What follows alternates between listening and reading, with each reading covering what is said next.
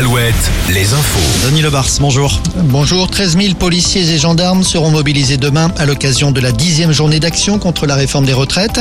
On a une annonce de Gérald Darmanin, le ministre de l'Intérieur, qui affirme que depuis le début des manifestations, 891 policiers ont été blessés. Gérald Darmanin, qui lors de son point presse de cette fin d'après-midi est revenu aussi sur les événements de Sainte-Soline, a noté que parmi les manifestants, une deuxième personne euh, se trouverait dans le coma. Une trentaine de pêcheurs bretons ont manifesté ce matin devant la maison de la présidente de l'association Sea Shepherd dans le Finistère, à Riec-sur-Belon. Sea Shepherd, rappelons-le, c'est l'association qui dénonce les échouages de dauphins morts sur nos plages. C'est aussi l'une des associations qui ont saisi le Conseil d'État pour que des zones de pêche soient fermées dans le golfe de Gascogne. Des manifestations et des opérations port morts sont prévues pour la fin de semaine dans les grands ports de pêche.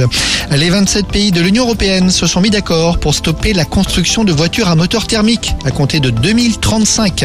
L'Allemagne, qui s'était opposée, a finalement levé son veto. L'accord doit être ratifié demain. Précisons qu'on pourra encore rouler avec des moteurs à essence ou diesel après 2035.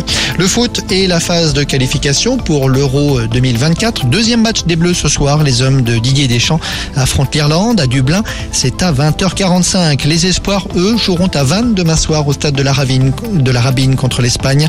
Ce sera le match, un match qui se jouera à, a priori à guichet fermé.